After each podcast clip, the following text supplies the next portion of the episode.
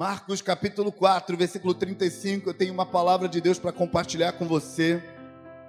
Escuta essa palavra.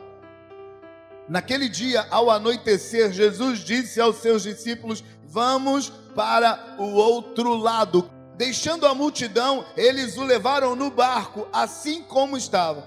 Outros barcos também o acompanharam. Levantou-se um forte vendaval e as ondas se lançavam sobre o barco de forma que este ia se enchendo de água. Jesus estava na popa dormindo com a cabeça sobre um travesseiro. Os discípulos o acordaram e clamaram: Mestre, não te importas que morramos? Ele se levantou, repreendeu o vento e disse ao mar: Aquieta-te, acalma-se. O vento se aquietou e fez-se grande bonança. Então Jesus perguntou aos seus discípulos: Por que vocês estão com tanto medo? Ainda não tendes fé? Eles estavam apavorados e perguntavam uns aos outros: Quem é este que até o vento e o mar lhe obedecem? Sabe quando Jesus não aceitou a reação dos discípulos ao vento, ao mar, à confusão ao redor, ele não estava tomando uma postura estranha, uma postura indiferente. Jesus estava andando com aqueles discípulos há muito tempo. Aqueles discípulos já tinham visto Jesus fazer muitas coisas. Por exemplo, curar enfermos, expulsar demônios. Eles já tinham visto Jesus abençoar pessoas, mudar a vida de pessoas. Já tinham visto Jesus restaurar pessoas. Mas o básico é que aqueles discípulos já tinham visto Jesus liberar palavras de fé e as palavras se cumprirem. E agora, Jesus acabara de liberar uma palavra. A palavra que Jesus liberou foi: entrem no barco e vamos para o outro lado. Todos os discípulos escutaram isso, escutaram Jesus dizendo: entrem no barco, que nós vamos para o outro lado. E todos eles estavam saindo de uma grandiosa campanha, um grandioso mover. Daquele lado, pessoas foram curadas, multidões. Acho que Mateus chega a dizer que naquela multidão de milhares de pessoas, todos os enfermos foram curados. Pessoas endemoniadas foram libertas. Eles viram Jesus pregar e mostrar para todas as pessoas que o viam que ele tinha um quê com Deus, que ele era o enviado de Deus, que ele era mais do que um homem qualquer. E então, quando Jesus diz imediatamente para eles: Nós vamos para o outro lado, parecia para eles fácil acreditar. Então, quando o barco começa a andar no mar da Galiléia, uma tempestade começou. Parece que de quando em quando, de vez em quando, acontece algum fenômeno no mar da Galiléia, baseado nos relatos bíblicos, a gente chega a essa conclusão. Porque quando você anda no Mar da Galileia, você percebe que o Mar da Galileia é um mar calmo. Quando você está passeando dentro do Mar da Galileia, você não tem a impressão de que pode acontecer uma grande tempestade. Em geral, os ocidentais que leem a Bíblia sem conhecimento da geografia bíblica imaginam que eles estão dentro de um oceano e estão enfrentando uma daquelas tempestades oceânicas, mas não é o caso. Para nós que moramos em Linhares, a gente tem um exemplo bem perto daqui. A nossa Lagoa de Paranã se parece muito com o padrão do Mar da Galileia. O Mar da Galileia é um mar de água doce. E quando você chega perto, senta na margem, anda por ali, anda de barco no mar, você percebe, não tem ondas no Mar da Galileia. Mas alguma coisa acontece de vez em quando. Tempestades poderosas de vento e chuva tornam a navegação complicadíssima ali. E quando isso acontece, quem está acostumado com o mar calmo esquece de toda a calmaria anterior e entra em pânico. Sabe, é um padrão natural humano. Quando a gente vê as coisas funcionando com tranquilidade na nossa vida, nós tendemos a nos sentir chateados, magoados, feridos, se as coisas mudam. Eu gosto de usar como exemplo, se você receber um desses andarilhos na sua casa um dia, na hora do almoço, e você der almoço para ele, e você cuidar bem dele, e no dia seguinte você fizer de novo, e no dia seguinte de novo, e de novo, e de novo, e você cuidar desse andarilho por um ano, por um ano todo dia você deu almoço e bom tratamento para ele. Depois de um ano, comendo na sua casa todo dia. Se um dia ele chegar lá e você não estiver bem, e você não der a comida que ele sempre come, e não o tratar com o carinho de sempre, sabe o que vai acontecer? Ele vai se sentir enganado, traído, magoado, ferido, porque nós tendemos a tomar posses de momentos bons, de momentos calmos, de momentos tranquilos e usar isso como se isso fosse a promessa de que não haverá um momento ruim. Sabe, o mar da Galileia é esse mar calmo o tempo todo. No geral, quanto maior é a calmaria que você está experimentando na vida, maior é a sua sensação de decepção com Deus ou com o universo, ou seja lá com quem você põe a culpa quando as coisas dão errado, mas a sua ira, a sua mágoa, a sua amargura em relação a esse que parece ter falhado com você vai se tornar cada vez maior, proporcional à calmaria anterior. Os discípulos entram no mar da Galileia com ele calminho, sossegado, parecendo Alagoas do Paraná num dia comum. E o barquinho começa remando, indo na direção do outro lado. E de repente, tudo muda. De uma hora para outra. No primeiro momento em que as coisas mudam, os discípulos constroem um sentimento de que a gente vai dar jeito nisso. Que é o que acontece com todo mundo. Se a sua vida está indo mais ou menos tranquila, seu trabalho está produzindo, sua empresa está produzindo, seus negócios estão indo bem, tem um dinheirinho entrando, as coisas estão equilibradas, casamento está funcionando, relacionamento familiar está funcionando, as coisas estão indo. Se está tudo indo muito bem, quando as coisas começam a piorar, sua primeira reação não é de desespero, a sua primeira reação é de tudo sempre esteve sob meu controle, vai estar sob meu controle de novo. Eu vou apertar alguns botões, eu vou resolver algumas coisas, eu vou ligar para algumas pessoas e, e vai ficar tudo resolvido. Foi isso que os discípulos fizeram. Quando o mar começou a empolar, quando o vento começou a soprar, quando os trovões e relâmpagos começaram a fuzilá-los no meio do mar, a primeira reação deles não foi a reação do do pedinte, nervoso, irritado, porque negaram a ele o que ele queria. A primeira reação deles foi a reação de negociação. Como alguém que, quando enfrenta a dor do luto, primeira coisa que quem perde faz é negar.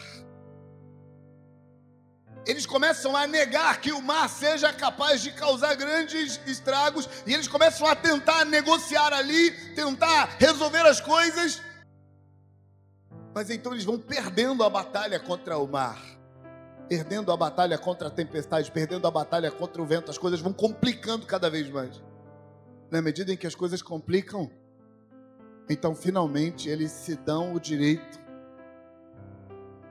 de se sentirem irritados, chateados, magoados. Na verdade, a segunda fase da perda é raiva, ira.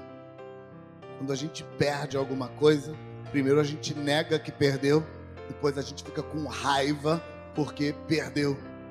Sabe, os discípulos lidam com o mar calmo, eles perdem a tranquilidade e primeiro eles tentam negar e dizer: não, isso vai dar jeito, nós vamos consertar. Mas finalmente, quando eles percebem estamos perdendo o controle, eles acordam o mestre que está dormindo, mas eles não o acordam com carinho, com jeito, com amor, com afago, com afeto. Não!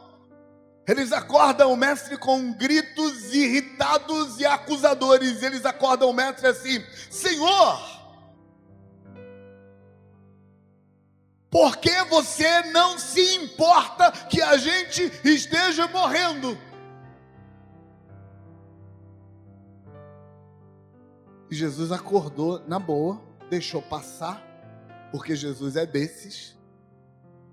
Tinha um problema mais sério para resolver. Então Jesus fingiu que não estava vendo desrespeito.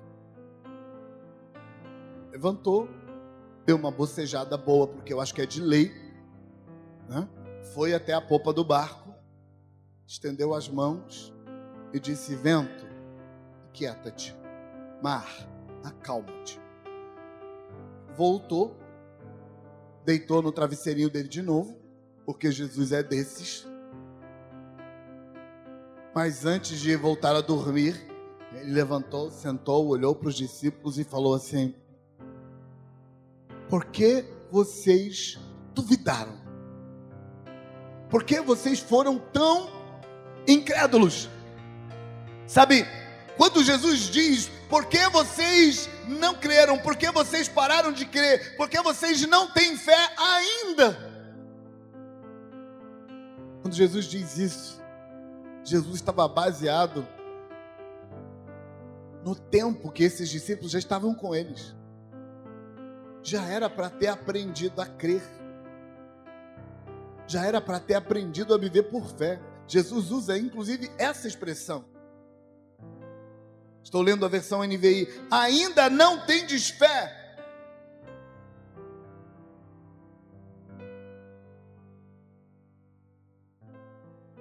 Quando Jesus diz ainda não tendes fé, implica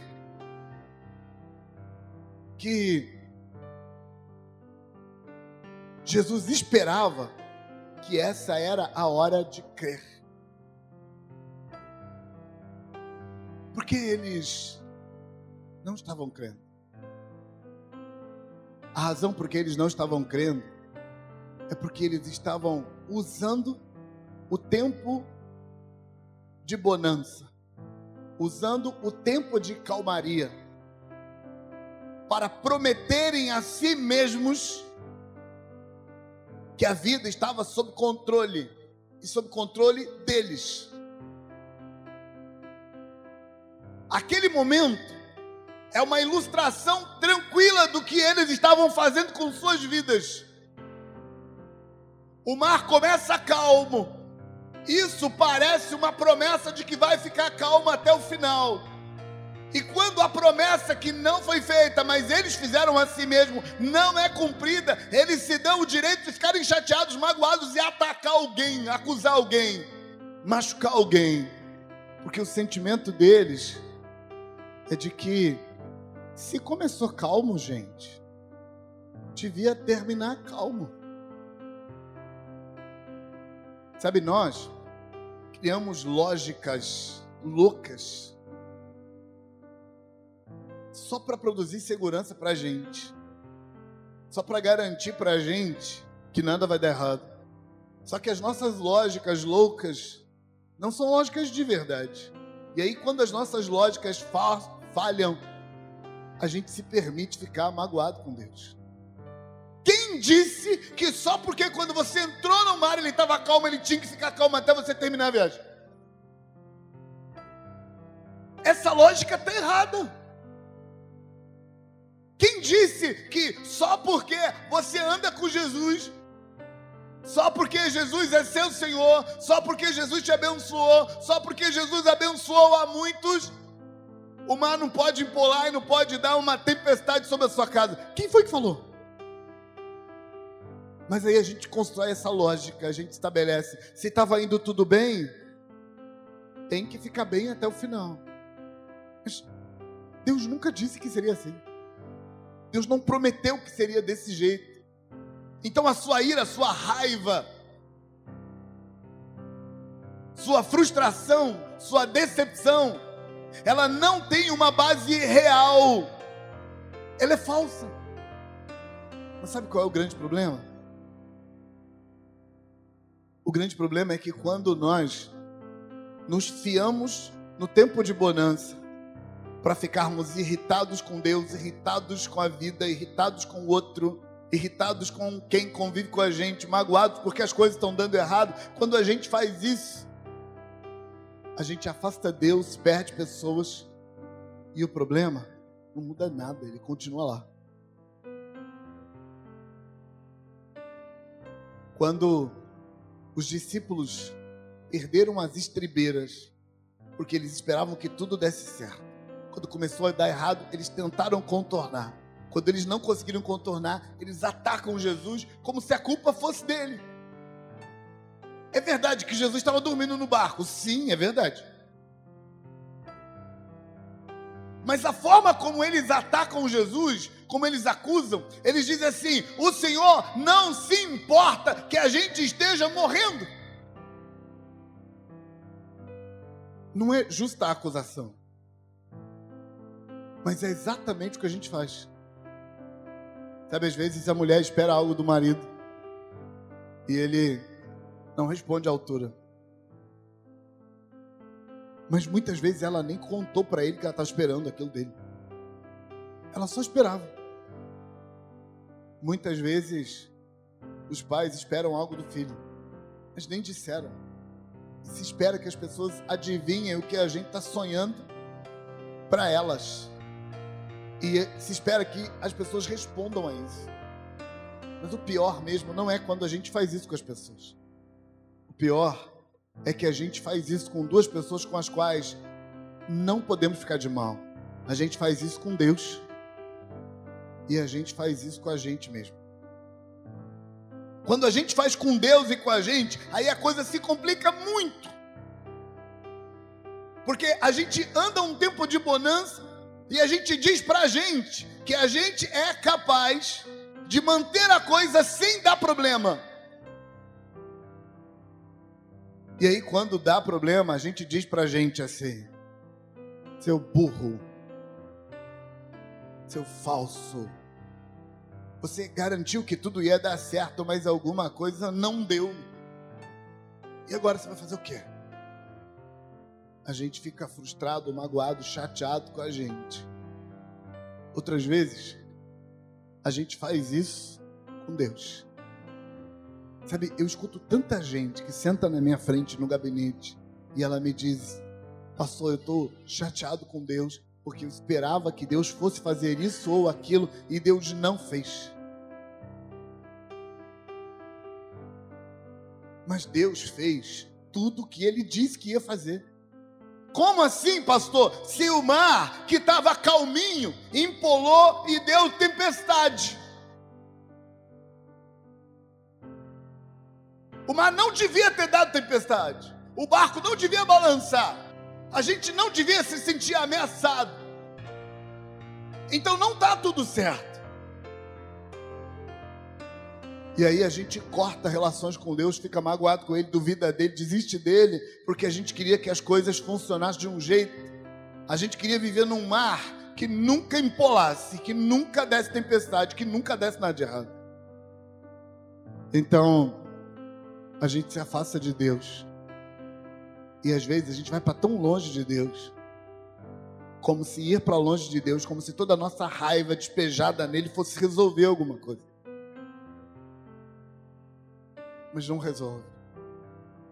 E aqui você precisa entender duas coisas importantes. Primeiro, que as tempestades não precisam de razões para aparecer. Elas podem aparecer no meio do seu mar da Galileia, tranquilinho, na hora que ela quiser.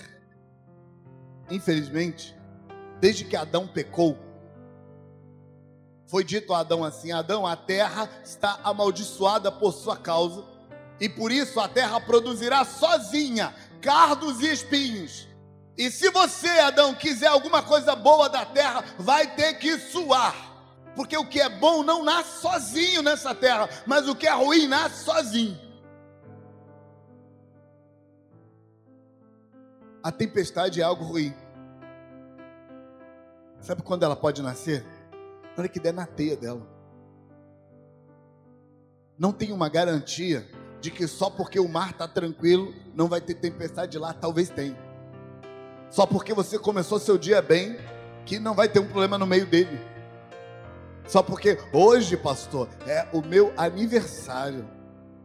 Eu sonhei tanta coisa legal para esse dia. Isso não podia acontecer. Onde está Deus? E o que, que Deus tem a ver com isso? Por que você está acusando ele? Por que você está atacando ele? Por que você está desistindo dele?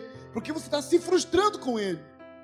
Tempestades acontecem quando elas quiserem acontecer. E é por isso que Jesus faz a pergunta: Por que vocês estão com tanto medo? Por que vocês não estão exercendo fé? Jesus está dizendo para aqueles discípulos que eles não tinham direito de se deixar dominar pelo medo. Eles não tinham direito de neutralizar a fé deles e que todos os direitos que eles estavam reivindicando para desistir da fé eram falsos. Tão falso quanto aquele rapaz que comeu de graça e experimentou da bondade do outro por um ano inteiro e depois de um ano, por alguma razão, não querem mais dar comida para ele. Ele se sente frustrado e irritado. E se alguém perguntar para ele por que você está irritado, ele vai dar muitas razões, mas as razões dele são falsas. Pedro, por que você está irritado, Pedro? Porque eu fui pego de surpresa. Porque quando eu entrei no mar, ele estava tranquilinho, sossegado, o vento estava bem, tudo prometia uma calmaria, e de repente acontece isso. Gente, isso não pode. Por que não pode, Pedro? só porque você não quer. Não é assim que a vida funciona. As tempestades aparecem e Jesus está dizendo: você não tem o direito de não crer.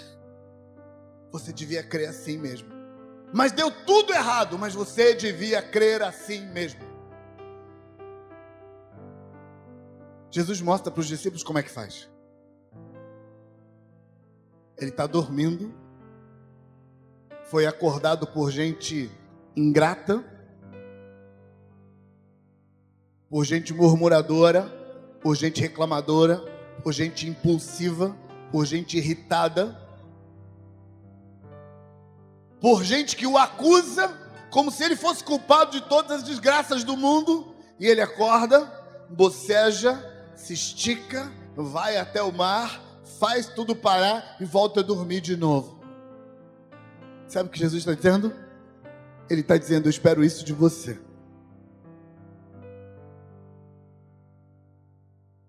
Não tem uma promessa de que o seu mar calmo não vai empolar.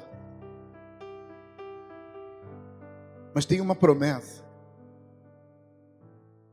de que se você continuar crendo, que se você for capaz de dormir no meio da tempestade, de que se você continuar confiando, o mar vai acalmar, o vento vai parar e você vai chegar aonde tem que chegar. Quando o mar se empola, a gente esquece dos tempos de bonança e em vez de agradecer pelos tempos de bonança, a gente ataca, se irrita, se magoa e faz mal ao outro por causa do tempo da dificuldade. A gente faz promessas para a gente mesmo baseado no tempo de tranquilidade. quando está tudo bem, a gente promete para a gente mesmo que agora vai continuar assim para sempre. Mas a gente não tem base nenhuma para fazer a promessa. E quando a promessa que não foi feita é quebrada, a gente se magoa e ataca alguém e se perde. Eu quero desafiar você a se retratar. Eu quero desafiar você a se retratar consigo mesmo. A dizer para você mesmo que nunca teve uma promessa de que as coisas não iam dar errado. Na verdade, irmãos, tem uma promessa de que vai dar errado. Jesus disse: No mundo tereis aflições, mas tem de bom ânimo. Eu venci o mundo. O que ele quer dizer é que quando você tiver uma dificuldade, para de se concentrar na dificuldade e se concentra no fato de que a dificuldade pode ser vencida de forma sobrenatural, não de forma natural. Tem que fazer um milagre para resolver isso. Mas você não vai fazer milagre algum enquanto estiver brigando com mar, enquanto estiver chateado com Jesus, enquanto estiver procurando culpados. Aliás, registra isso. Quem vive procurando culpados pelas desgraças que acontecem na sua vida não vai achar solução, porque ele fica tão ocupado procurando culpados que não sobra energia para encontrar jeito de resolver o problema. Deus está desafiando você a se retratar, se retratar das promessas que não foram, que não deviam ter sido feitas. Você não devia ter prometido, porque você não ia cumprir essa promessa. Você não devia ter prometido que não ia dar um acidente. Você não devia ter prometido que não ia acabar o dinheiro. Você não devia ter prometido que não ia ter problema. Você não devia ter prometido isso para você mesmo. Você precisa se retratar quanto a isso. Mas você precisa se retratar com Deus. Porque quando as coisas deram errado, você não foi procurar Deus para pedir ajuda. Você não foi procurar Deus para pedir um milagre. Você não foi procurar Deus para pedir intervenção dele. Você foi procurar Deus para apontar o dedo, para acusá-lo, para reclamar, para perguntar por quê, por quê, por quê. Eu ouço tanto essas perguntas. Tanto. Quando as coisas complicam, as pessoas vêm ao gabinete chorando, desesperadas. Elas dizem para mim, pastor, eu não queria nem que Deus resolvesse, não. Eu só queria que ele me dissesse por quê. E eu fico pensando, para que a pessoa quer saber por quê? Você precisa de um milagre, de uma intervenção sobrenatural. Você não precisa de respostas. Você precisa de visitação de Deus. Sabe quando os discípulos encostam Jesus na parede? Ele diz: Não te importas que pereçamos? Isso é meio pergunta, meio acusação. Que é o que a gente muitas vezes faz com Deus. Mas deixa eu te contar uma coisa. O mundo continua desgraçado quando você encontra culpado. O mundo continua destruído quando você acusa Deus. Você precisa de Deus para fazer o milagre. Quero desafiar você a se retratar a se retratar porque você colocou promessas na boca de Deus que Deus não fez. A se retratar porque você tomou posturas confiando em promessas que não foram feitas. Deus não disse que o mar não ia empolar.